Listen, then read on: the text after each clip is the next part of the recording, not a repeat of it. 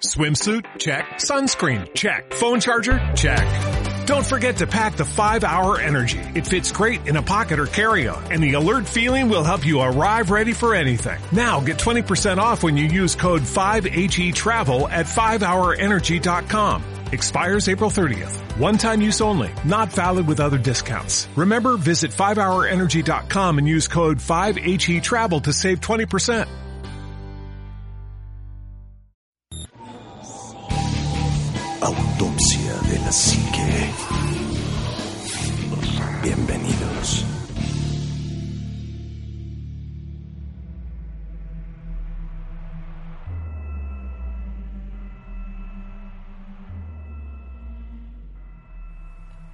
Muy, muy buenas noches, bienvenidos a otro programa más de Autopsia de la Psique.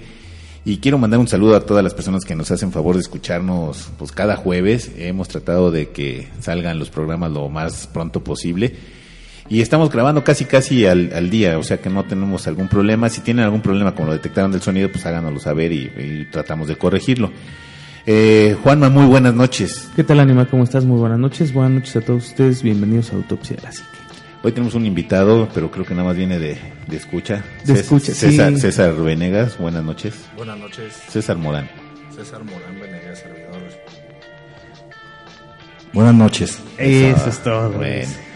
Pues hoy tenemos un tema bastante interesante. Vamos a tratar de, de recapitular. No, no va a ser con una continuidad como quisiéramos, pero vamos a tomar temas que ya habíamos tratado. Y en este caso, porque en este tema en específico hay una segunda parte que después vino a completar esta, esta parte de, de este gran misterio. Y vamos a hablar de, precisamente de las montañas de los muertos con un hecho que luego se vino a completar con que si era un yeti, que si había fotos y que si había hay algo ahí como medio medio raro, ¿no? En este Sí. en este en esta expedición rusa. Sí, de hecho, bueno, esta, todo esto sucedió en los Montes Urales. es, es una zona bastante compleja para, para los eh, alpinistas y para toda la gente que, que, que hace excursiones a este lugar, porque necesitas tener bastante experiencia para ir y, y sobre todo en, en los momentos como en el que fueron ellos, que estaba demasiado nevado, eh, era, era más complejo subir. Entonces, efectivamente, este, esta situación pues ha tenido nuevos avances en, en- en la información que se ha podido de- develar de alguna forma. Y información Eh, que ha sacado la misma Unión Soviética, Sí, bueno, la ex Unión la- la Soviética, ex- ¿no? En este Unión caso Soviética. Rusia.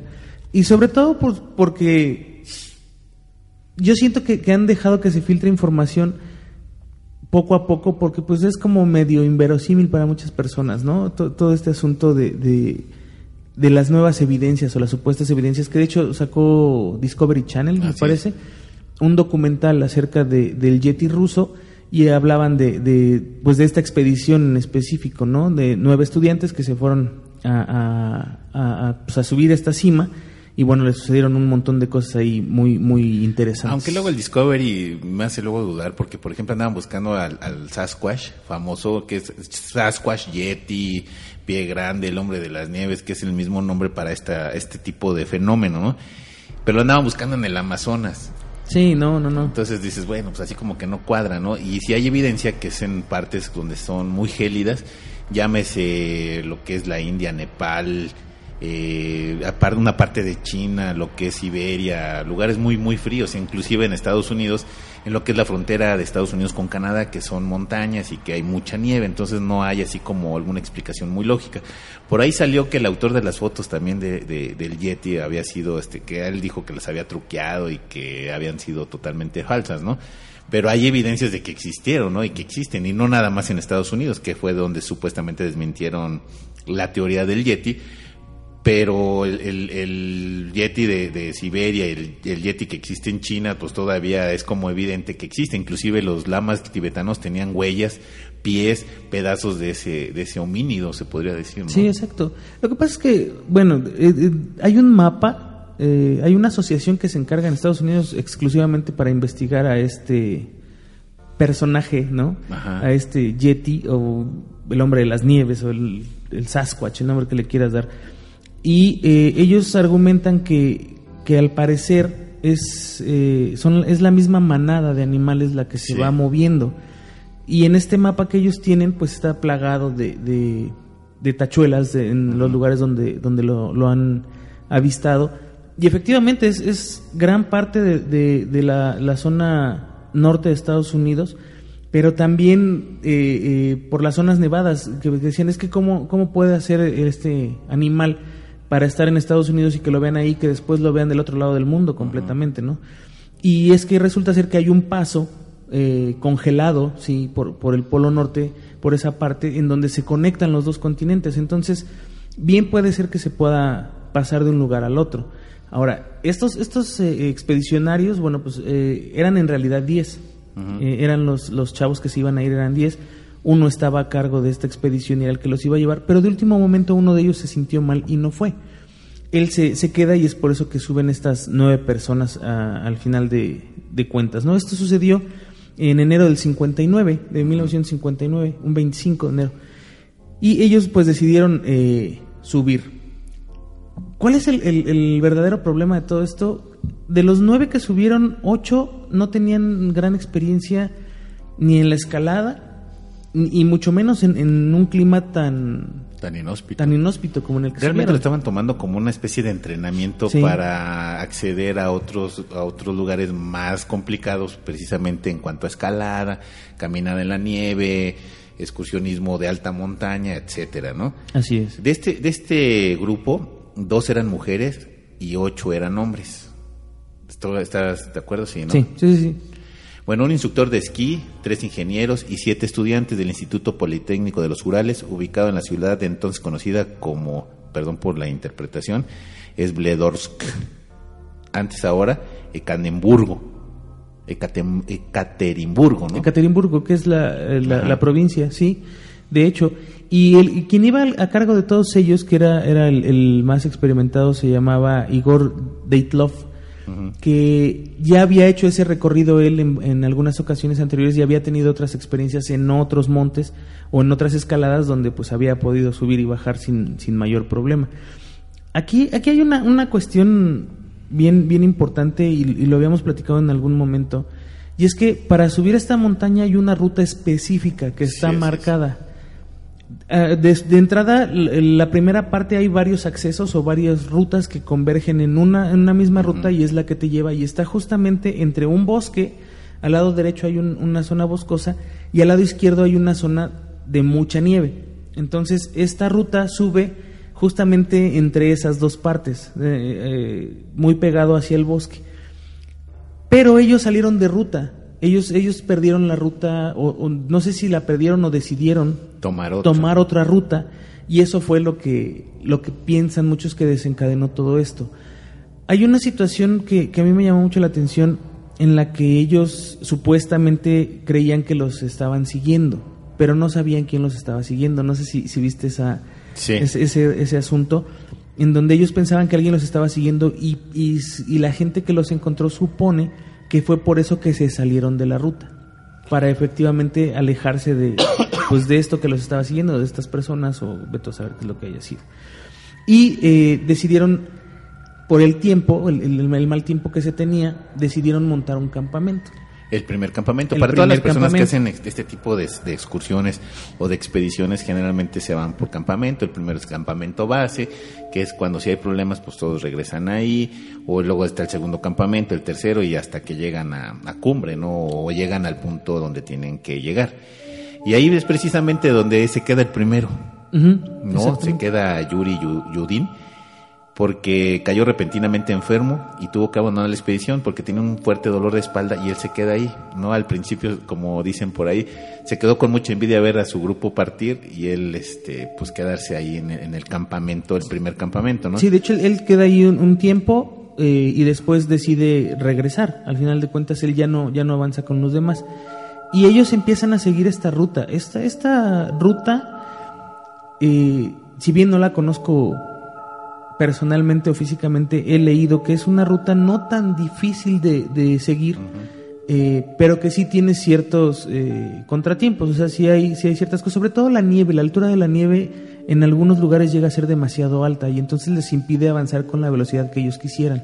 Así es. Esto cansa a, a- a quien, quien va subiendo, es, es demasiado cansado estar hundiéndote en la nieve y tratar de avanzar. Y entonces empiezan a generar pues todo este cansancio y además empiezan a sospechar después del primer campamento, me parece ya es en, en- cuan- eh, un poquito antes de empezar el, el tercero, Ajá. segundo tercer campamento Es que, la, empiezan la- fíjate a- que la ruta estaba, larga, lo estoy, lo estoy viendo. Sí. Eh, la ruta tenían que viajar, bueno, ya del campamento, tenían que viajar 100 kilómetros al sur, a lo largo de la cresta principal de los Montes Urales. De ahí hasta el pico de Ochajay. Ujú. Después seguirían al norte por el curso por el río Toshemka y luego a la ciudad de Basay. Actualmente sería una ruta de dificultad promedio para aquellos que pues no tienen mucha mucha experiencia, ¿no? Pero no hay que olvidar que en ese tiempo la URSS pues valoraba mucho a los deportistas de élite, inclusive se les daba una dádiva, una dádiva económica para apoyar precisamente su esfuerzo y, buscar que no no, dej- no abandonaran este tipo de, de- de- de aventura, ¿no? Así es. De hecho, el, el gobierno tiene, también, también juega un rol como muy importante, porque de cierta forma el gobierno fue quien los impulsaba a, a hacer este tipo de travesías, porque si, si bien recuerdan en esa época, pues había una, una guerra fría muy fuerte entre Estados Unidos y, y la, la Unión Soviética. Y entonces, eh, una de, de las competencias que ellos llevaban, además de, de toda esta situación, pues era la parte olímpica, la parte de deportes. Entonces, efectivamente, Rusia los apoyaba mucho en, en darles pues la- todas las facilidades que tuvieran para, para poder hacer este tipo de, de- de escaladas. Y ahí es donde empieza el relajo. Exactamente, en el primer campamento que ya es realmente base. Que, Así es. O sea, cuando tú haces un campamento 1, ese es el campamento base. Haces el siguiente campamento y ese se convierte en el campamento, base. Así es. El primero ya, ya, ya no funciona, pues. Ya no se- funciona, se- pues, sí es, efectivamente. Exacto. Entonces, cuando ellos hacen el primer campamento ya base, que viene siendo el segundo campamento real, eh, después de, de que se, se quedó este, este muchacho solo y, y- y ya no continuó, ahí es donde empieza todo el asunto. Ellos, ellos suben, me parece que tenían un, un tiempo de, de subida y de, de- tenían que saber de ellos en, en un cierto Así tiempo. en un cierto ¿no? tiempo. No, no recuerdo si era una semana, una cosa así. Eh, pero no saben nada de ellos. Y entonces empiezan a buscarlos, que esa es la, la pues, pues la, la, la parte importante, porque no los encuentran de en primera instancia. Siguen la ruta, pero no los encuentran hasta, me parece que es la segunda expedición que, que, que empiezan que ya a llegan a encontrar, encontrar. pero fuera de la ruta, o sea, y bastante fuera de la ruta. Y además, pues las muertes, obviamente, de una manera extraña que más o menos las vamos a ver más adelante. Ellos hacen en este, el primer campamento base, que sería el segundo, y ahí es donde se mueren las nueve personas. Sí, así es. De una manera totalmente, pues ilógica, a lo mejor si tú quieres absurda, inclusive hasta misteriosa, porque no saben realmente qué fue lo que pasó. Afortunadamente o desafortunadamente, bueno, afortunadamente para el, para el gobierno ruso o el gobierno de la ex Unión Soviética, existen muchas evidencias fotográficas, porque aparte estos expedicionarios iban tomándose fotos o iban registrando pues la parte de la expedición que iban, que iban haciendo. Entonces, hay bastantes fotos de, de ellos todavía en el campamento que parecía que estaban tranquilos, estaban absolutamente disfrutando de la expedición, ¿no? De hecho, hay, hay un registro fotográfico, es bas- bastante amplio. También había un diario. Eh, había un, un libro que, que uno de ellos iba llevando en donde escribía, eh, pues más o menos los eventos importantes, Así ¿no? es como una bitácora. Una bitácora. Te, te- te cuento los nombres de, de los que iban. Estaba Igor Daitlov, que era el, el guía, tenía 23 años. También eso te habla de, la juventud. la juventud y la inex- inexperiencia de cierta pudiera- forma, ¿no? Iba eh, Yuri Yudin, él era como el, el, el segundo al mando, por decirlo de alguna forma, en caso de que, bueno, este otro, este otro chavo tuviera algún, algún problema. Estaba también Yuri Doroshenko, Sanida Kol- Kolmogorova, Ludimia Dubinina, Alexander Koleatov, estaba, ellos eran los, los ingenieros de los que hablabas, está Alexander eh, Solotaryov, iba Gustem Solovdin, ah, este está bien padre de pronunciar, Georgi Kirov, Kirvochinesco, quién sabe qué, y Nicolás, quién sabe qué. Todos ellos eran, eran este, este equipo que, que, que iba eh, subiendo. Ahora, Aquí, aquí es donde se pone bien interesante, porque cuando los empiezan a buscar y encuentran, de hecho, encuentran el, el campamento hundido en la nieve, ni siquiera eh, a, Sí, o a sea, nivel de tierra, estaba, estaba enterrado. Y empiezan a darse cuenta que los cuerpos no están eh, juntos. ¿no? Y aparte están como que cada cuerpo tenía su historia, ¿no? Exactamente. Eh, Bueno, an- antes de que, de que continuemos para eso, precisamente ellos llegan a una parte donde hacen el campamento que tenía un nombre que se llama Kolat Isyaki, que significa en dialecto mansi, tribu que habitaba el norte de los Urales, que significa montaña de los muertos. Y a 10, minu- a 10 kilómetros de Gora o Toren, que era donde tenían que llegar. Y ahí es donde encuentran los cuerpos, como tú dices, pues raros, ¿no? Pues es que primero encuentran unos cuerpos muy alejados de otros. Eh, tal parece que, que- que corrieron en direcciones muy, muy distintas. Pero aquí la, la Pero cuestión hay, es hay cuestiones que sí están muy así, De muy entrada- puntas, ¿no? Que todos llegan el primero de febrero y Exactamente. todos mueren en la noche. O sea, ellos llegan en la madrugada, bueno, en la, en la mañana, mañana a mediodía, y, en- y el- y ese mismo día en la noche todos mueren. Así es. Ahora, aquí es donde entra la parte como más extraña, porque había este, personas desnudas, o sea, en pura ropa interior, que para una temperatura bajo cero, que es la, la- la temperatura que está en, en- en ese lugar, pues es demasiado extraño, ¿no? Primero. Segundo, ahí, ahí encontraron a dos muchachos que traían ropa de otros de los muchachos. eh, Sí, ropa cambiada. no cambiada, haz de cuenta que, que yo te doy mi suéter, ¿no? O, o mi chamarra. Entonces, eh, como por qué te daría yo mi chamarra si yo también me estoy muriendo de frío, ¿no? De entrada. Y encuentran tu cuerpo totalmente desnudo. Ajá, exacto. Y luego encuentran un par de cuerpos con las, con las manos todas deshechas porque intentaron treparse a un árbol. Que esto ya, ya como que te... O sea, si ya no era suficientemente raro que estuvieran desnudos, sí el hecho de que hayan intentado trepar un árbol y, y que no lo hayan logrado, No, ¿por qué y- se querían y- y subir? lo que pasa en la casa de campaña, que más adelante lo vamos a puntualizar, porque la, la casa de campaña estaba rota, Sí. pero no de afuera hacia adentro, sino de adentro hacia afuera. Que, que según los análisis de, de los, eh, los investigadores rusos, ellos habían abierto un pequeño orificio para ver desde adentro hacia afuera, como para poder espiar. Y es aquí donde entra esa parte de que ellos creían que los estaban siguiendo.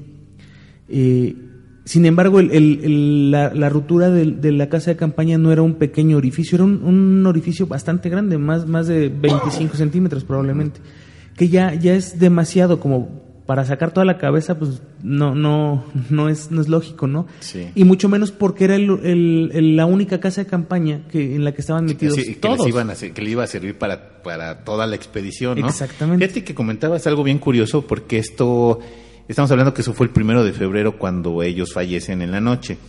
Ellos tienen que haber regresado el 11 de febrero y de ahí tenían que llegar a, a otra, a un poblado y ahí mandar telegramas para avisar que estaban bien. Exacto. Fíjate, esto fue el 11 de febrero que no regresaron.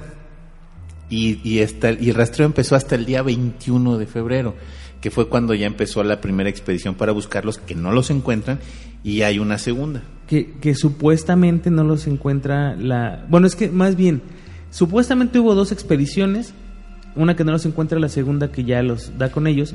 Pero, da por ellos, o sea, le da con, da, da, da con ellos, pero no porque los hayan encontrado, sino porque hay- había un avión que sobrevuela y los encuentra. Así es. y, y les avisa a las personas que, que el campamento se encontraba en tales coordenadas. Obviamente no tengo las coordenadas. Y esto es hasta el 25 de febrero. Así es, pero eh, también ahí está otro, otro asunto donde suponen que los campistas o estas personas no murieron en el lugar en donde los encontraron, ni la casa de campaña había estado en ese lugar, sino que los habían movido. Esto lo, lo vi en el, en el documental este que te digo, donde apoyan una teoría de que los primeros que estuvieron ahí fue el ejército ruso porque encontraron un, un cubrebotas del ejército en esa zona. Y lo, lo interesante aquí es si, si realmente estuvo el ejército primero que, que- que la, la- la brigada de rescate y movieron los cuerpos, porque además estaba muy extraño, no, no había sangre fresca en, No. en la- en las escenas, que eso es lo que les hace dudar de que hayan muerto ahí, porque a una, a una, a una chica le faltaba la lengua. No, pero espérate, no, eh, ahorita deja, te llegamos a ese punto. Porque ellos encuentran, o sea, cuando llega la segunda expedición, sí encuentran la casa de campaña. Sí, sí, sí. Pero no encuentran los cuerpos. No. Entonces es cuando se preguntan, bueno, encuentran la casa totalmente destrozada y no saben qué pasa con las personas. Y hay un montón de ropa tirada, como si hubieran regado toda la ropa, hubieran, como si hubiera explotado. Obviamente no iba a explotar. Y, este, y la ropa tirada por todos lados. Mucha gente al principio empezó a especular de que había sido una luz, una avalancha, pero obviamente por la delimitación del terreno y la geografía era imposible que fuera una avalancha o No, que fuera porque una no, luz. no había de hecho ninguna colina pronunciada en donde les pudiera a ellos caer la, la avalancha, exactamente. o que hubiera sacado a los cuerpos o etcétera, ¿no? Nada. Entonces descubren la tienda de campaña y encuentran, digo, la ropa, zapatos rodeando la tienda y un montón de pisadas, que eso se les hace todavía más extraño. Y pisadas porque hay pisadas que son caminando y hay pisadas que son corriendo. Sí. Entonces es un relajo de pisadas, entonces no encuentran absolutamente una situación lógica Sí, no, de, no hay una de- explicación. de las personas, ¿no? Así es. Pero aquí, aquí también hay algo bien, bien importante, que la mayoría de las pisadas son de botas o de zapatos. De, Los alpini- alpinistas utilizan unas botas especiales y las han utilizado desde hace muchos años. Eh, pero extrañamente no había huellas de, de pies descalzos. No. Como salieron algunos, eh, o se encontraron algunos cuerpos descalzos, sin, sin nada absolutamente. Entonces, después de todo este relajo, y que de hecho, lo que se veía de la, de la casa de campaña eran como 10 centímetros de la parte de arriba y una banderita roja que tenía en una de las esquinas. Era todo lo que se veía. Ya cuando empiezan ellos a, a encontrar los, los cuerpos, pues se dan cuenta que no están tan cerca de la casa de campaña. No, y de hecho te digo de hecho, hay unos que están como a 180 metros y otros como a empiezan, 200 y tantos empiezan a buscar los cuerpos, se- lo primero que encuentran, así como que dicen, ah, caray, o sea, casi tan lejos, ¿no? Encuentran la fogata, 500 metros de distancia de donde estaba la casa de campaña. Exactamente. Hasta allá estaba prendida la fogata, entonces te dice, bueno, 500 metros es mucho, ¿no? Por mucha desplazamiento de nieve, desplazamiento de lo que tú quieras de la casa de campaña, que generalmente la, la- la- pues, está anclada al, al suelo, dices, bueno, ¿cómo es posible que, la, que el- pues una fogata improvisada, ni siquiera bien hecha, estaba a 500 metros de la casa de campaña? Es, ¿no? es- es exactamente ese el punto por lo, por, por lo que ellos creen que movieron el campamento y que movieron también los cuerpos. Sobre todo por, por, digo, por esa parte de, de falta de, de- de evidencia que es necesaria en una, en, en una situación como esta, ¿no? No, te, ahí- vas a caminar 500 metros para irte a calentar no. a, a la fogata, ¿no? Y ahí está, ahí empieza, ahí empieza ya lo misterioso, porque los dos primeros cuerpos que aparecen son precisamente de Kiroshenko y Doroshenko. Y los dos estaban descalzos y en ropa interior. Y Entonces dices, bueno, y si está haciendo un montón de frío, ¿qué hacen desnudos sea, a lo mejor de calentar en una fogata, no?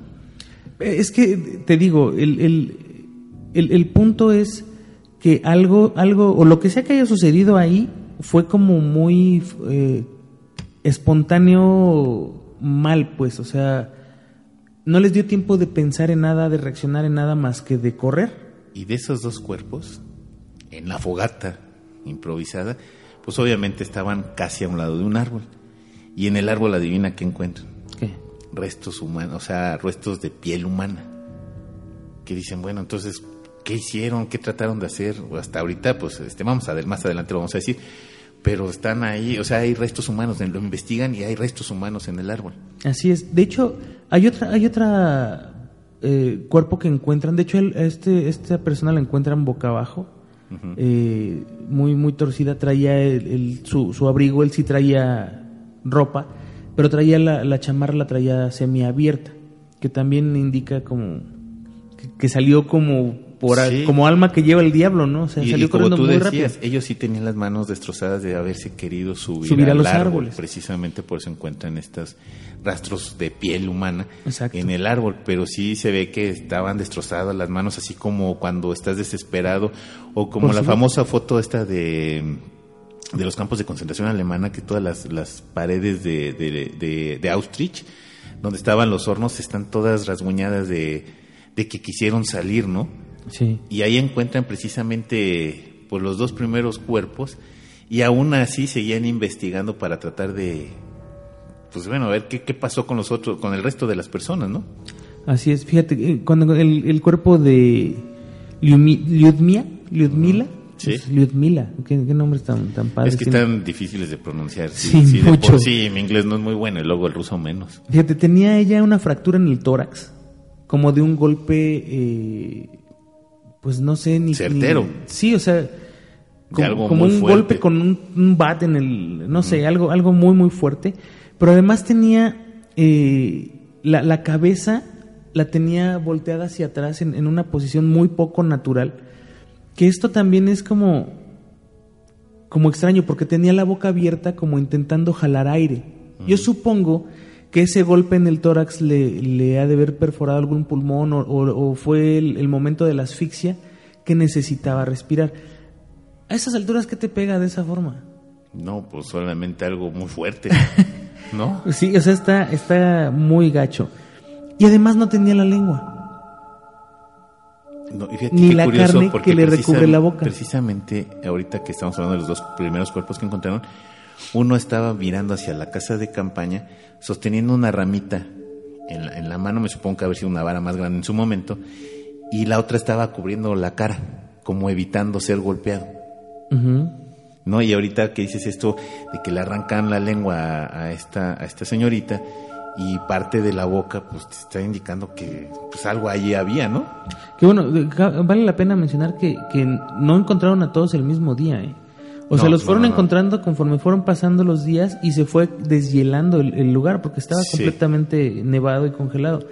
Entonces, encontraron primero a unos, después hasta el, hasta mayo, hasta el ¿qué, qué fue tantos de mayo?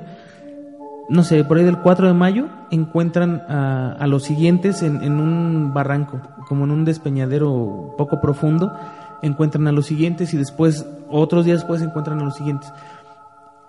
Es que el siguiente cuerpo que encuentran, y lo encuentran a 180 metros Es lo que te decía. de- de la casa de campaña, ¿no? Ahí encuentran el cadáver de Rustem y estaba medio cubierto de nieve con la cara al suelo y en la cabeza traía una fractura de 17, ah, este, una fractura de 17 centímetros en la cabeza.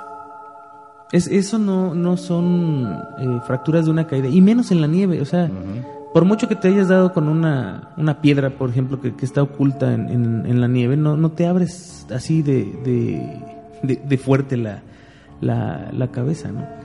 Y cerca de ese cuerpo encuentran rastros de sangre. En ese sí. en ese. Y eh, bueno, y dicen que la sangre tampoco correspondía a la siguiente persona que te voy a mencionar, que se llama Sinaida, que la encuentra, bueno, que parece ser que ella la, la encuentran también cerca de la casa de campaña, como que ella fue y regresó, y se queda cerca de la casa de campaña, y este, y igual, velas. Échale. Bueno, sí, Sí, sí. No, eh, porque es que casi todos tenían las costillas rotas. O sea, lo, lo que, lo que llama mucho la atención es que casi todos tenían las costillas rotas por, por un golpe contundente en, en el tórax.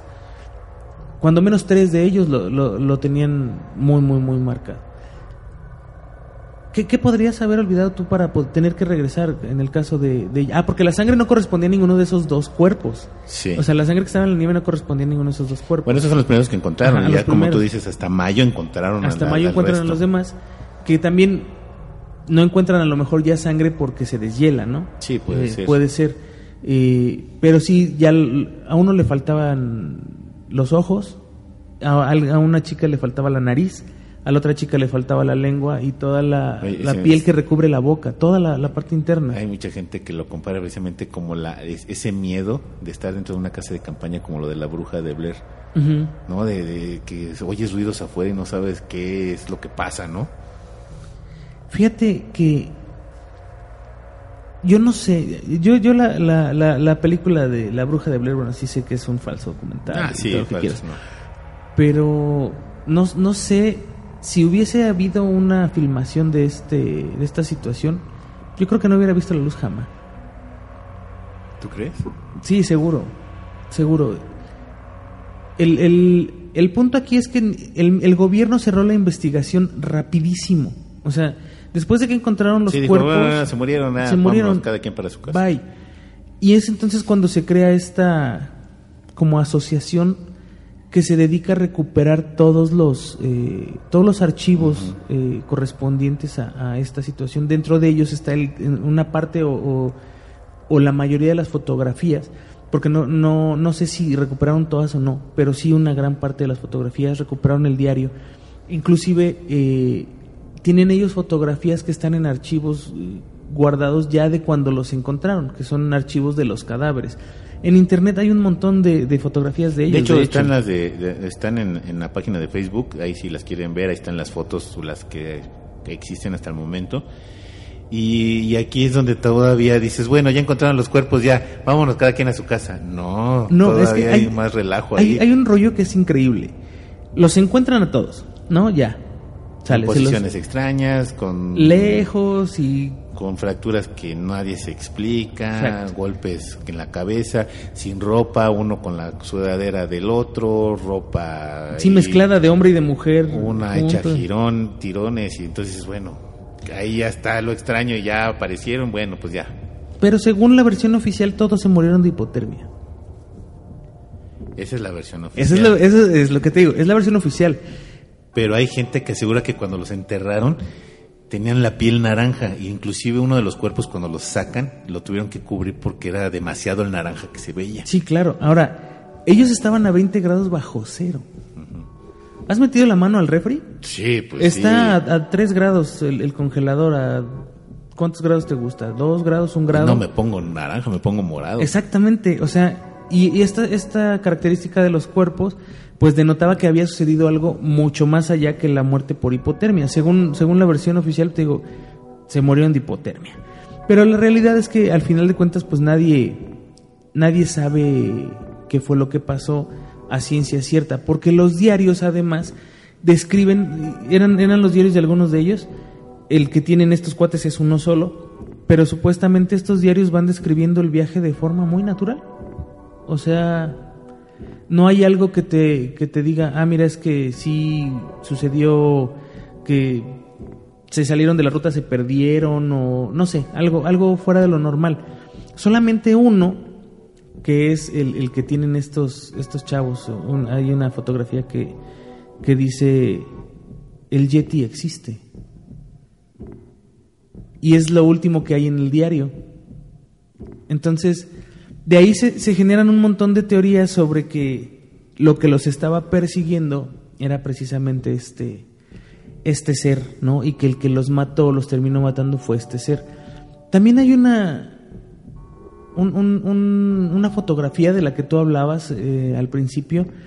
Hay una serie de fotografías que están en negativos, de hecho, y en una de las fotografías hay una, una vista del bosque que hicieron un análisis de esa fotografía a alguien de, de, no sé si te digo, de Dis- Discovery Channel o no sé dónde fue, en donde ven una figura que a mí, a mí me, me causa conflicto decirle figura. Es una fotografía mal tomada porque en ese entonces no había ni autofocus ni nada, ¿no?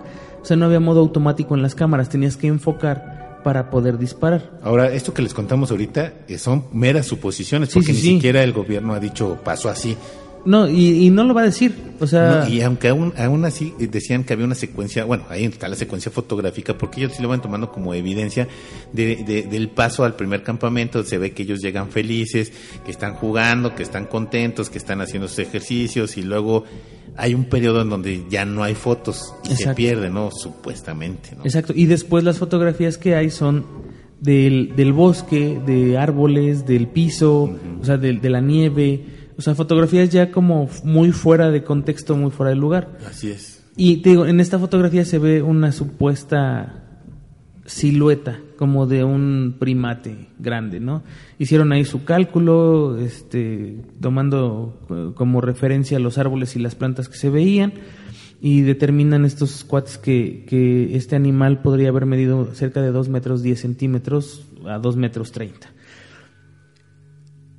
El problema es que es una fotografía muy, muy borrosa, es muy distante, la, la, la imagen está desde muy lejos.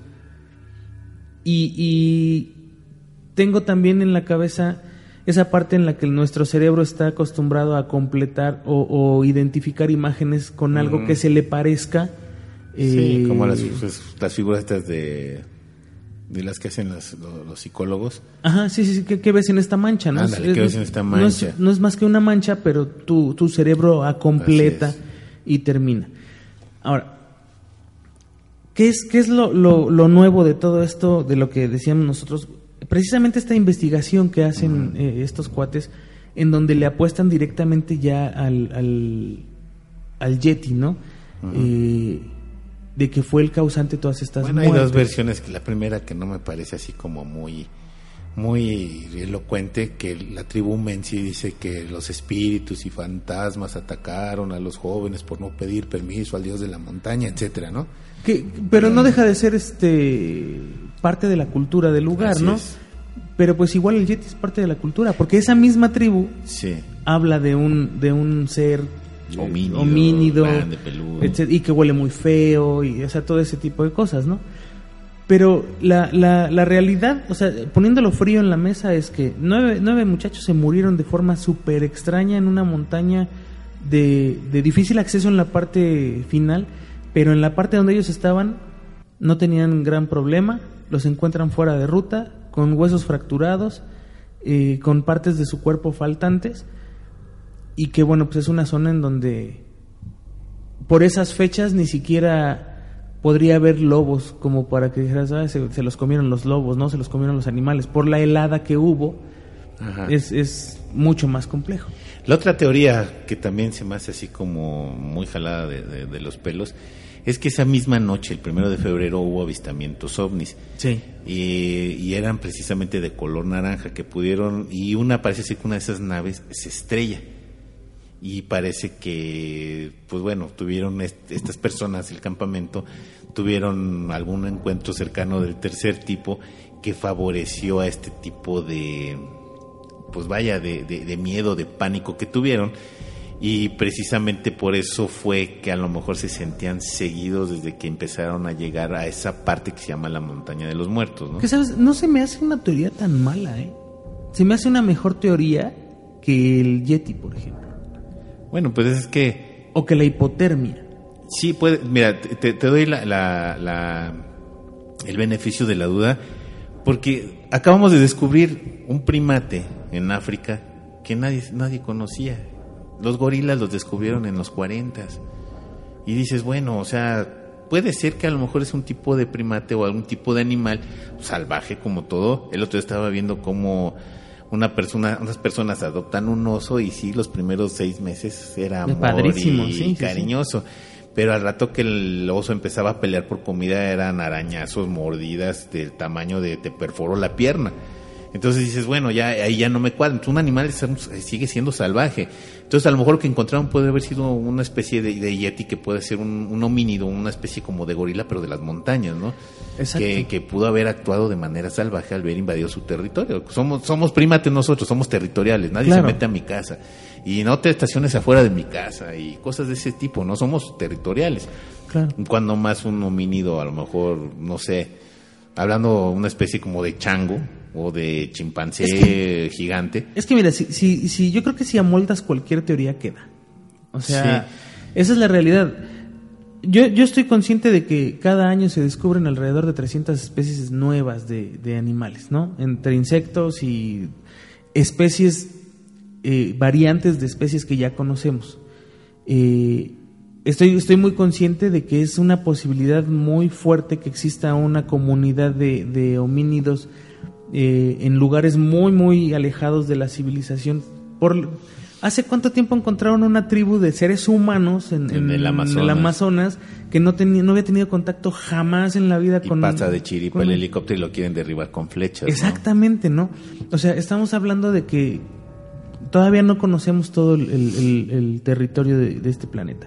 Y mucho menos las zonas de difícil acceso como esta parte eh, tan, tan congelada o como zonas muy boscosas o, o como pantanosas. Por ahí ha- hacían el, el comentario, en ese mismo comentario me parece, que decían, es que si, si existen, ¿por qué no hay pruebas? O sea, ¿por qué no hay un cráneo? ¿Por qué no hay un, eh, no sé, por qué no hay cabellos? ¿Por qué no hay... Parece que, este, ah, o sea, de ese tipo de, de- de cuestiones, parece que sí había en, en el Tíbet ciertas cuestiones como, pues había un pie, había una cabeza, un cuerpo de un bebé, había como ciertos rastros de, de- de este tipo de animales que para los tibetanos en su momento fueron sagrados y como algún como en el como el panda, el panda también Sí. cuánto tiene de que fue descubierto, ¿no? Sí, exacto. Y este y parece que había ciertos pues ciertos ingredientes que te decían, bueno, sí existe un homínido de ese tamaño grandísimo, pero ¿qué pasa? Llega a China, invade el Tíbet y, no hay ya no hay pruebas, ¿no? Y lo mismo pasa con, con algunas cosas que la Unión Soviética empezó a guardar así de manera muy hermética. Pues pasó, Ahora, pasó las- con los discos también, Sí. igual en China, igual pasó con las esferas, igual con muchas cosas. Ahora, lo que sí dicen es, ok, si hubo res- ra- este, un homínido de ese tamaño, llámese Yeti, que haya atacado a los, este, a los campistas, pues hubieran tenido ellos, los campistas, con esas lesiones, pues partes de un animal, pon tú que no sea identificado como Yeti, pero sí ves, identificas un animal que sea ajeno a la escena del crimen, ¿no? claro. y no la encuentran. Eh, en el caso de los extraterrestres, que pudiera ser, dices, bueno, sí, pero no hay ni siquiera restos de, de una nave o incidentes de una nave. Ah, Eso entre comillas, es- ¿no? O sea, entre comillas, igual, igual que el homínido, porque Es que lo Roswell, puedo esconder, ¿no? En Roswell tampoco hay este. No, absolutamente nada. Y es un área ¿no? 51 que no dejan pasar absolutamente a nadie, ¿no? No, ah, que, que bueno, sí hay, por ejemplo, encontraron unos discos en Roswell, precisamente un disco de oro que tiene un- una figura que apareció en un, un crop circle. Sí. Pero, pero después de cuántos años, o sea, oficialmente no hay información, igual que, que, que oficialmente hace cuánto tiempo se... Las se- fotos están ahí, pero no Claro. sabemos cuántas fotos hay más de este, de este evento, ¿no? ¿Hace cuánto tiempo salió a la luz los experimentos rusos con las cabezas de los perros? Pues tiene, ¿qué? Unos 20 años, ni siquiera. 17, 18 no- años. No tiene mucho. Esos experimentos son de los 40. O sea, estas... estas No, y la 40, idea 50. era implantar la cabeza de un orangután en un cuerpo humano. No, de, de hecho hubo un, un experimento donde pasaron la cabeza de un humano de un cuerpo al otro. Y eso es, es como, como, como Bueno. el, el secreto ese de, es que dicen que... No, no, no, pero ahí está, el, ahí está el video. Inclusive, Claro. inclusive hay un, este, ¿cómo le llaman ellos? Un protocolo de cómo hacerlo. Porque Exacto. inclusive tuvieron la cabeza de un perro, este, viva, todo creo una, una semana, tres días, pero la tuvieron viva. Y el perro seguía este, sintiendo que se rascaba, que caminaba, que comía, le daba sed, pero pues obviamente no iba a comer absolutamente nada, ¿no? Claro, pero, pero es a lo que voy, o sea, el brazo, el famoso brazo que lo tuvieron vivo. el brazo que se movía y Ajá. demás. O sea, todo esto es, es igual, o sea, el- el- los archivos secretos rusos, si, si, si ustedes creen que, que Estados Unidos tiene archivos secretos, No, o sea, no tiene Soviética, nada no, en comparación con la Unión Soviética. La Unión nada. Soviética, y, y eso también sería un buen tema para otro programa de autopsia de la psique, tiene, no, no encontraron las grabaciones de una astronauta rusa que está pidiendo auxilio antes de ser incinerada por la atmósfera, en donde ella está pidiendo auxilio, bueno, ya sabe que se va a quemar y dice, bueno, pues ya, ni modo, ¿no? Pero dices, bueno, entonces ¿cuántos astronautas perdieron la vida en esa carrera espacial que la Unión Soviética no tenía que darle cuenta ni rendirle cuenta absolutamente a nadie. El cuerpo de un astronauta que nada más encontraron un pedacito del tórax y la cabeza todo calcinado, aún sabiendo de que su nave estaba mal, y decía, es que yo le veo fallas aquí, aquí, aquí, allá. Dice, sí, pero la Unión Soviética va a proteger a tu familia. Dice, órale, me lanzo. Entonces ya sabía que iba a morir, o sea, desde despegar ya iba a morir. Claro, no, y además también hay por ahí casos de, de, de naves que se fueron tripuladas y regresaron sin tripulación. O sea, Así es.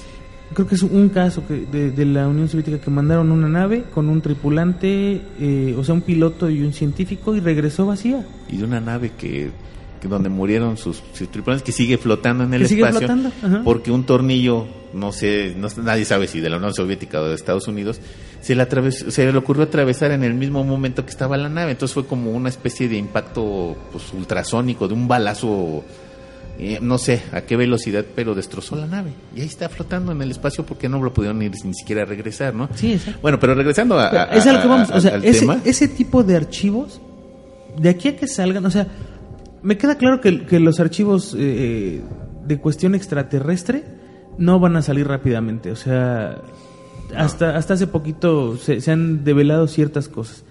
Pero si, si fuese el caso que, que lo que sucedió fue que se estrelló un, un ovni en, en, en esa zona, tendría mucho sentido, porque sí, los reportes de, haber, de, de ese avistamiento de la nave naranja no son eh, reportes de, de los investigadores, sino son reportes de la población. Entonces, bueno, tiene sentido. Sí, tendría puede un, un cierto sentido. Y además, este, esto de, la- de las bolas de color naranja no es tampoco absolutamente nada nuevo. Hay que recordar que los Foo Fighters eran este, unas, na- unas bolitas también de colores que presenciaron e inclusive están reportados en el Blue, en el libro azul de, de no sé, como esferas luminosas que reportaban los pilotos de los aviones tanto de la Segunda Guerra Mundial y no nada más de Estados Unidos, sino de Alemania, de Rusia, de, Dinamarca y Del Reino Unido, del todo. Reino Unido, que las reportaban y las veían. Inclusive mucha gente, y bueno, este es otro otro tema para empezar, así que que lo que fue en, en la batalla de Los Ángeles fueron Foo Fighters, ni siquiera eran unas naves, entonces le disparaban a puras luces que veían en el, en el cielo, pero pues obviamente la, la capacidad de una Segunda Guerra Mundial te daba como para estar No, alerta no, pero 100%, ¿no? Hay una foto donde sí se ve un triángulo Ajá. ahí arriba. eh, y es de hecho la única foto que salió en un diario. Pero al final, eh, como para re- regresarnos, porque tengo que abrimos una Sí. ventana y luego otra y luego otra. El, el punto aquí es, si, si existe un archivo secreto en donde haya pruebas de, de, de, de la existencia de ese, de ese accidente, no va a salir rápido. Y tal, tal vez por eso los cuerpos fueron movidos del lugar junto con el campamento. Esa es una. La otra, si, si fuese la realidad que fue, eh, que, que hubiera sido el Yeti, también, o sea, no va a ser tan sencillo que salga a la luz pública en un buen rato. No, y por intereses, o pues, sea, sí. es puro interés. Pero también, o sea, es lo que te digo, cualquier, cualquier teoría que agarres y Y amoldes es que va a hay quedar. otra teoría, precisamente que es la que a lo mejor se amolda más a este tipo de cuestión. ¿Por qué?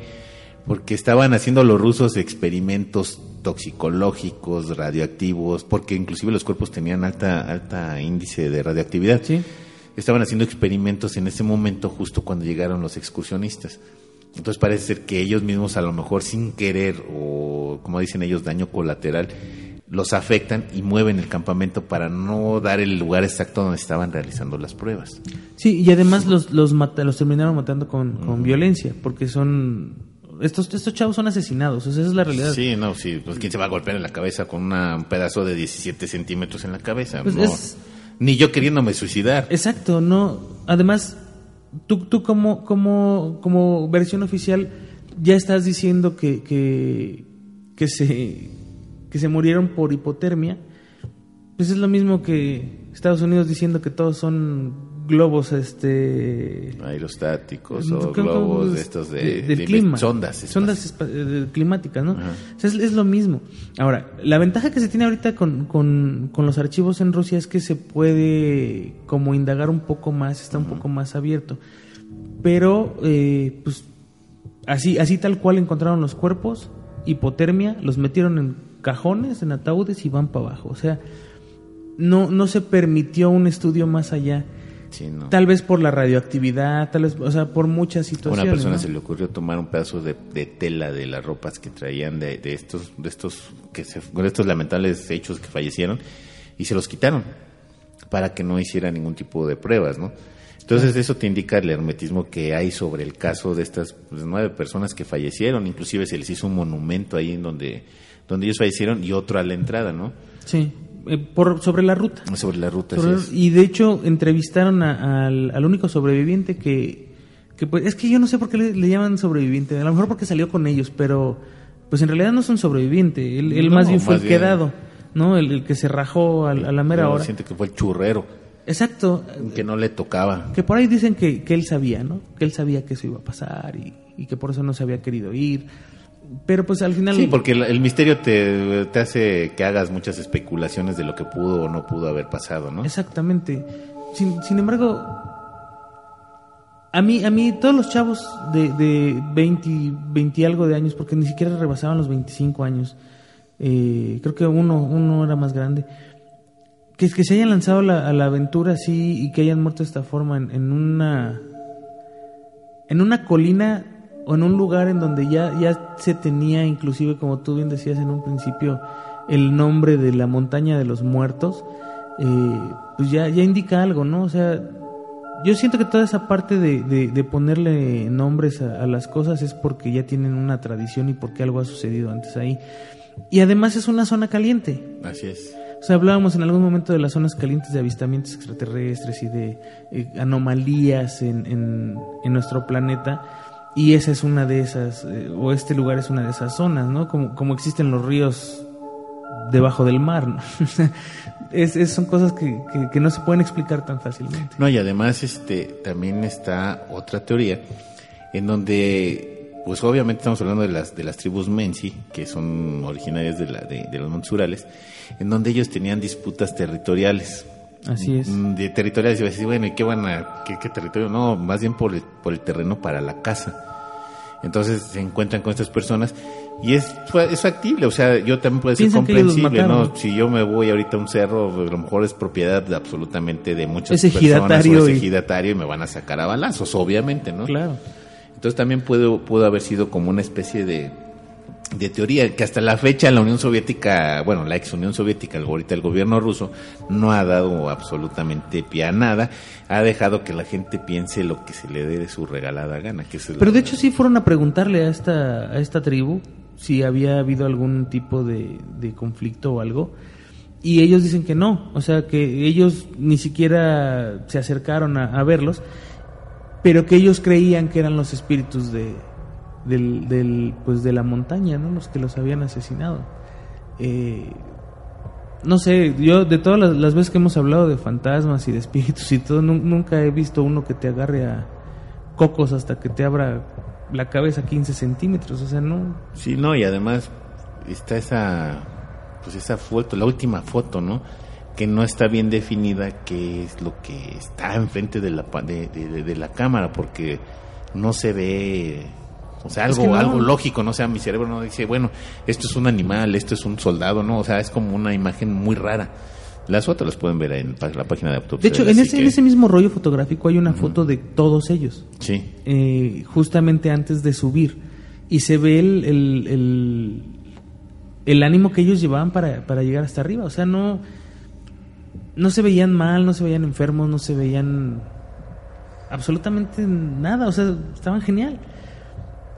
Y, y como bien dices, o sea, van tomando fotos, van documentando y todo, y la última que aparece, no sé si es la última o la penúltima, una de esas dos fotografías, que, que es donde, donde tú ¿qué es eso? A ver, es la última foto.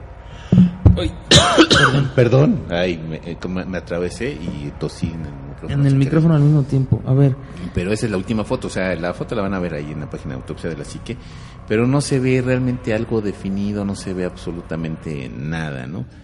Entonces está ahí el hecho de, de estos golpes brutales que sufrieron los cuerpos antes de ser este pues muertos, el del golpe en la cabeza, el de la, la chica que no tenía la lengua, ni siquiera la carnosidad alrededor de la lengua, el del tórax totalmente tronado, el de muchos dicen bueno es que traían la ropa intercambiada porque pues uno se moría y el otro tapa- buscaba tapar al otro pero pues si yo no me iba a- si no me estoy este congelando yo pues no voy a ceder mi chamarra a alguien más no Exactamente. Estoy, estoy viendo la, la última fotografía, la penúltima es la del bosque, o una de esas es la del bosque, y la última es una fotografía donde se ve una serie de luces como movidas, eh, como, como si le tomaras una fotografía a un árbol de Navidad muy, muy de cerca, sí eh, cuando están parpadeando las, las lucecitas. Eh, pero no, no tiene sentido. eh, eh, no saben si se disparó antes de, de que encontraran a los muchachos o si la dispararon cuando encontraron la cámara y la levantaron. puede ser Que también puede haber sido eso. El, el- el- el misterio de este.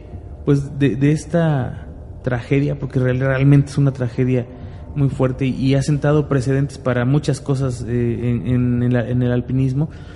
eh, es, es, es realmente triste que, que- que haya sucedido esto, pero también te deja la ventana abierta a muchísimas posibilidades, ¿no? hay muchas especulaciones como lo hicimos ahorita Sí, o sea, tú, tú puedes pensar lo que, lo que sea, lo que sea, y a lo mejor eh, tu teoría calza perfecto con, con los hechos, ¿no? La- la- estaba viendo ahí una fotografía de la casa de campaña que no ya no estaba abierta nada más los, los la- el, el espacio pequeño que te decía, no sino un sino costado. todo el costado. Eso, ese, no, no sé si fue ya después por el peso de la nieve que la terminó de abrir porque estaba enterrada, o si la jalaron o algo pasó, pero supuestamente el corte original fue, de hecho, si la ves ahí está como escalonada un corte y luego otro corte y luego otro corte. Entonces, eh, al parecer el corte original era nada más el primero y Sí, o sea, después no se es fue- nada más de rasgo la casa de campaña y por ahí salgo, sino es Sí, ¿no? un corte pues bastante raro que van a ver también precisamente en las fotos en la página de, de autopsia de la psique, que son completamente raros y anormales, o sea, no es un corte de pues le rasgo y por ahí me salgo, ¿no? Sí. Sino está Sí, ¿no? como que algo más complicado de, de- de hacer, ¿no? Para tratar de salir corriendo. Sí. Ahí, ahí tienes la, la- una foto donde está el reporte oficial de del equipo que los encontró. ¿La, la, la- la alcanzas a ver ahí? Este sí, no, pero no alcanzo a leer absolutamente nada. No, y además no creo que lea ruso. Yo, yo tampoco leo ruso, pero, pero, lo subimos y hay, hay que hay que lo vean, ¿no? en la... Ajá, de hecho, déjame ver si lo encuentro. Creo que no. Creo que no, no lo tengo aquí. Pero el, el chiste es que en, en este documento, pues básicamente dice que este Se mueren hipotermia los- por 20 los muchachos por estar a menos 20 grados bajo Exactamente. cero y que no, No. presentan absolutamente nada anormal. Y Sí, o cosas sea, que sí tienen fracturas, pero que eso no los mató. O sea, que sí le falta la lengua y la nariz, pero eso, no los con mató. Mi rajada de cabeza de 17 centímetros todavía para irme a preparar unos bombones asados, ¿no? Exacto. Y que la hipotermia aceleró el proceso de muerte. Eh, no, no dice nada de por qué todos corrieron en direcciones eh, No había distintas. servilletas y te limpias en el árbol, ¿no? Sí, no, no, no, o sea, no, no, no hace referencia. De hecho, es para, para una situación como esta donde hay nueve muertos, el que sea un reporte oficial de una cuartilla, o sea, te dice todo, ¿no? O sea, no dijeron nada, se, se Pues acabó. sí, absolutamente nada. Así es, es un globo meteorológico también. Híjole, pues se nos acabó el, el- el tiempo. Este tema estuvo bastante, bastante bueno. Eh, recuerden que tenemos la página de Facebook, que es Autopsia de la Psique. Denle like a la página para que puedan pues seguir disfrutando este tipo de. pues, Próximamente de Twitter. ¿No, no, no, no había- no habías abierto un Twitter de autopsia? No, fíjate que No, no. lo vamos a abrir. No, pero hay que abrir un Twitter de, de autopsia. Por ahí nos recomendaron que alguien quería que pudiéramos sacarlo por Skype. ¿Por Skype o por, de hecho, No, este, por Periscope? Periscope, por Periscope. Facebook ya tiene una aplicación muy parecida a Periscope. Este, y es muy bueno, la calidad es Bastante bueno. bastante aceptable. Este, el problema que tenemos nosotros para poderlo hacer es que el, el servidor donde nosotros nos conectamos a la red está un poco lejos de, de aquí. lejos. Entonces no alcanzaría a, a transmitirlo en buena calidad y a lo mejor se cortaría. Sería interesante porque pues nos les permitiría estar como en vivo, ¿no? Porque te permite, tiene un chat y te pueden preguntar y muchas cosas. Pero este, pues hay que resolver ese problema primero. Y la otra es que también tendríamos la opción de a lo mejor poner una cámara, grabar el programa y luego subirlo en video, pero O a lo mejor poder comprar algo así para el modem que mande la señal, ¿cómo se llama? Un- sí, un, un una repetidora, un repetidor. Sí, de esos que ven en, en, perdón, la marca Telmex, que extiende la señal de internet. A lo mejor pudiera ser, fíjate. Pudiera ser. Bueno, recuerden que si quieren autopsia de la psique en sus escuelas, en sus trabajos, en fiestas, que nos estaría Estaría fabuloso. chido un trabajo. Sí, sí, donde quieran. También podemos tener autopsia de la psique, así es que nada más hay que contratar la cita y eh, absolutamente lo, lo podríamos hacer. Para las personas interesadas también tenemos un taller práctico de locución los días 1, 2 y 3 de julio, de 9 a 2 de la tarde, obviamente pues, por profesores totalmente profesionales Certificados, tío. Certificados. Yo les puedo enseñar mi licencia. Tú tienes tu licencia también de locución, ¿no? Sí, la tengo ahí guardada. Pero ahorita ya no sirve Ya de no nada. sirve pero para nada, pero sí, tener. Esto les puede servir precisamente para hacer, eh, bueno, para tener la, la manera de ser locutores y, y estamos buscando también la manera de llenar una barra aquí mismo en De el programa. programas, así es. Por si les interesa, a lo mejor pues pueden participar a lo mejor con un programa o saber cómo hacer un podcast o saber cómo poder hacer un programa del que ustedes quieran, ¿no? ¿A dónde tienen que pedir información? Es eh, eh, iCloud.com. Ok, entonces ahí tienen, ya no tienen pretexto. O pueden mandarte un inbox en, Sí, en, en la misma página de autopsia en de la la misma psique. página de autopsia de la Nos, nos pueden mandar. Estoy viendo, es que nos habían mandado mensajes. Sí, bueno, mientras dices eso, Sí, va. este, recuerden que también si quieren participar en el programa, generalmente pues grabamos a veces los sábados, pero ahorita se nos ha hecho imposible. Eh, nada más es cuestión de coordinarnos y nos ponemos de acuerdo para que ustedes puedan participar en el programa.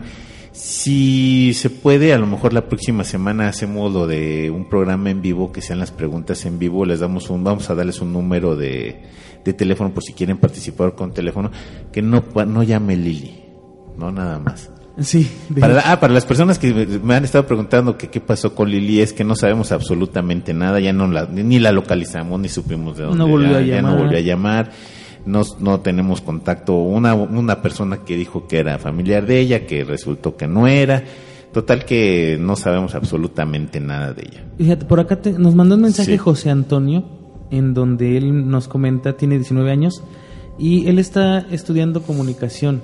eh, y nos preguntaba que qué podía hacer para hacer prácticas con nosotros.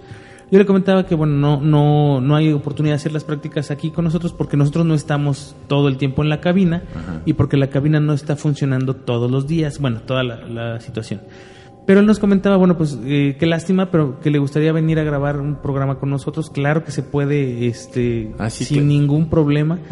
De hecho, este, creo que lo has dicho varias veces ya ah, así en el micrófono que quien quiera venir está Sí, más que invitado el día que quiera. invitado. Nos ponemos de acuerdo por por el Facebook y este Precisamente esa es la idea del taller de locución, es precisamente volver a, activar la, la cabina, porque está desocupada, nada más la ocupamos creo que nosotros y otras dos personas, Sí. que creo de juegos y juguetes. Sí, cuando, cuando se Y puede creo que Player. Y Two. Player Two, pero ya está grabando en otro lado, ya no está grabando acá Ah, entonces, miren, entonces ahí está, precisamente es ocupar, hacer una barra a lo mejor, pues bastante padre con programas diferentes y de, de otro tipo, y, ocupar un día precisamente completo en hacer un programa y a lo mejor pues, se hacen podcaster, ¿no? Exacto. Que de- hecho está, está toda la facilidad, la instalación es instalación profesional, o sea, no Sí, es un. no estoy grabando en la sala de Juanma, sí. no, es una cabina de radio profesional. Hay, hay que grabar en la sala de mi casa. Oye, saludos. Sí. Gabo Barreles, Berreles, que ya le vamos a mandar un saludo la vez pasada, se lo mandaron ustedes, creo. Sí. Pollo Coltrane, José Antonio López Reyes, María Luisa Corrales, Amano Yuquiteru, Jorge Secampa, Gil- Gilbert Galán, Gustavo Martínez, José Antonio Gómez, Iker Cobo Sayayín, Frank Javier Díaz, Edvi Lestad, Víctor M., Mari González, Ernesto Márquez, Christopher Flores, Carlos Martínez, Alejandro Calderón y déjame voy a la página de Facebook porque por ahí nos pusieron un comentario de mándenme un saludo, no sean gachos. Y luego, la verdad es que si, si, si no le aprovechamos cuando estamos aquí grabando, luego se nos olvida este Eric Liberty también, saludos para él, que nos hacen favor de seguirnos. Y a todas las personas que le han estado dando like, ha estado creciendo la, la, la, la página. Definitivamente sí tenemos que hacer algo con esta parte del, de, de lo visual. Estaría muy, muy fregón que lo pudiéramos padre. hacer. Bueno, de hecho teníamos, a lo mejor sería nada más cosa de ponernos en contacto con, con la persona que tenía el equipo, que a lo mejor nos lo pudiera facilitar para poderlo hacer, ¿no? Pues es que el equipo aquí sigue. No, el, el de las cámaras que, que estaba bastante padre, que podías pasar de una cámara a uno, Aquí cámara está. dos. Aquí está. Aquí está, ese equipo aquí está. Ah, pues ahí está. Ya, ¿qué más queremos? Nada Pues más sería nada. cosa de... Ah, Aquí, mira, me gustaría ver los dibujos del ánima de Coyoacán. Dice, por Ah, cierto, los de- ahora escuché ah, el ya, audio, ya, ya. gracias por corregirlo. Me gustaría ver los dibujos del ánima de Coyoacán, se escucha interesante. ¿Creen posible postear algunos por aquí? Gracias y saludos. Es Oscar Cornejo. José Antonio López Reyes, excelente episodio y gracias por mencionarme y por los saludos. Y luego por acá este, se nota el entusiasmo en apoyar a sus oyentes, también de Oscar. ¿Qué dijeron en el podcast pasado? eh? Es que el podcast pasado yo dije que alguna vez participé en una exposición. Yo antes dibujaba para hacer cómics o dibujaba ah, tipos ahí, dibujos medio raros. Entonces me invitaron a una exposición para que yo pusiera mis dibujos, pero cuando llegué y puse mis dibujos, pues la mente estaba bastante padre, con puros, con puros vampiros, gente Ah, que se vestía acá todo bien darqueto y toda la cosa. Y llegó un momento en que pues, ya re- cuando volteé ya se estaban cortando, se estaban chupando la ¿Cómo sangre crees? y todo ¿En eso. Y yo dije, oye, esto ya dejó de ser familiar. Entonces salí del bar, pero dejé los dibujos y después tuve que regresar por ellos. Entonces a lo mejor quiere ver ese- esos dibujos, pero ahí tengo hay algunos, hay algunos dibujos todavía. ¿Han, han visto cómo dibujan los niños de primaria? Algo así, puros palitos y bolitas. ándale. Oye, un saludo también a Omar Carrasco, que este... eh, Está no- aquí. no, está, sí está aquí, pero, Pero está, está- en una de las de los privados acá eh, junto a la cabina. Está trabajando, entonces pues este, esperamos que ya quién sabe cuándo vuelva a estar con nosotros ahorita que lo pienso, pero Sí, ¿verdad? sí, porque sí tiene, yo creo que lo vamos a, a secuestrar un fin de semana y lo enclaustramos para grabar con él. Pero Sí. un saludo que, que, que todo le salga bien. Bueno, pues ni modo, se nos acabó el tiempo, Juanma. Muy, muy buenas noches y gracias. No, pues muchas gracias a ti, Anima. Muchas gracias a todos ustedes que nos escuchan. Gracias por los likes, gracias por los comentarios. Eh, lo- el episodio de iVoox ya quedó corregido y se corrige automáticamente en iTunes.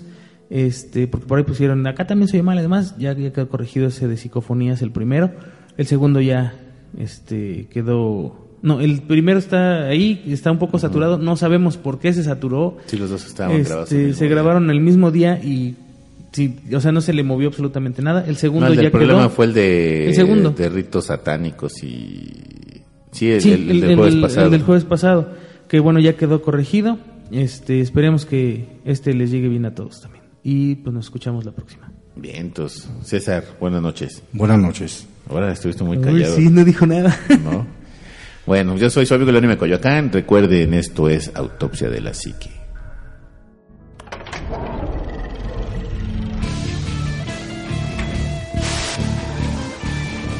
Autopsia de la psique. What's the easiest choice you can make? Window instead of middle seat? Picking a vendor who sends a great gift basket? Outsourcing business tasks you hate? What about selling with Shopify? Whether you're selling a little or a lot, Shopify helps you do your thing, however you cha-ching. Shopify is the global commerce platform that helps you sell at every stage of your business. From the launch your online shop stage to the first real life store stage, all the way to the did we just hit a million orders stage? Shopify's there to help you grow. Whether you're selling scented soap or offering outdoor outfits, Shopify helps you sell. Wherever and whatever you're selling, Shopify's got you covered. Sign up for a $1 per month trial period at shopify.com slash try. Go to shopify.com slash try now to grow your business, no matter what stage you're in. Shopify.com slash try.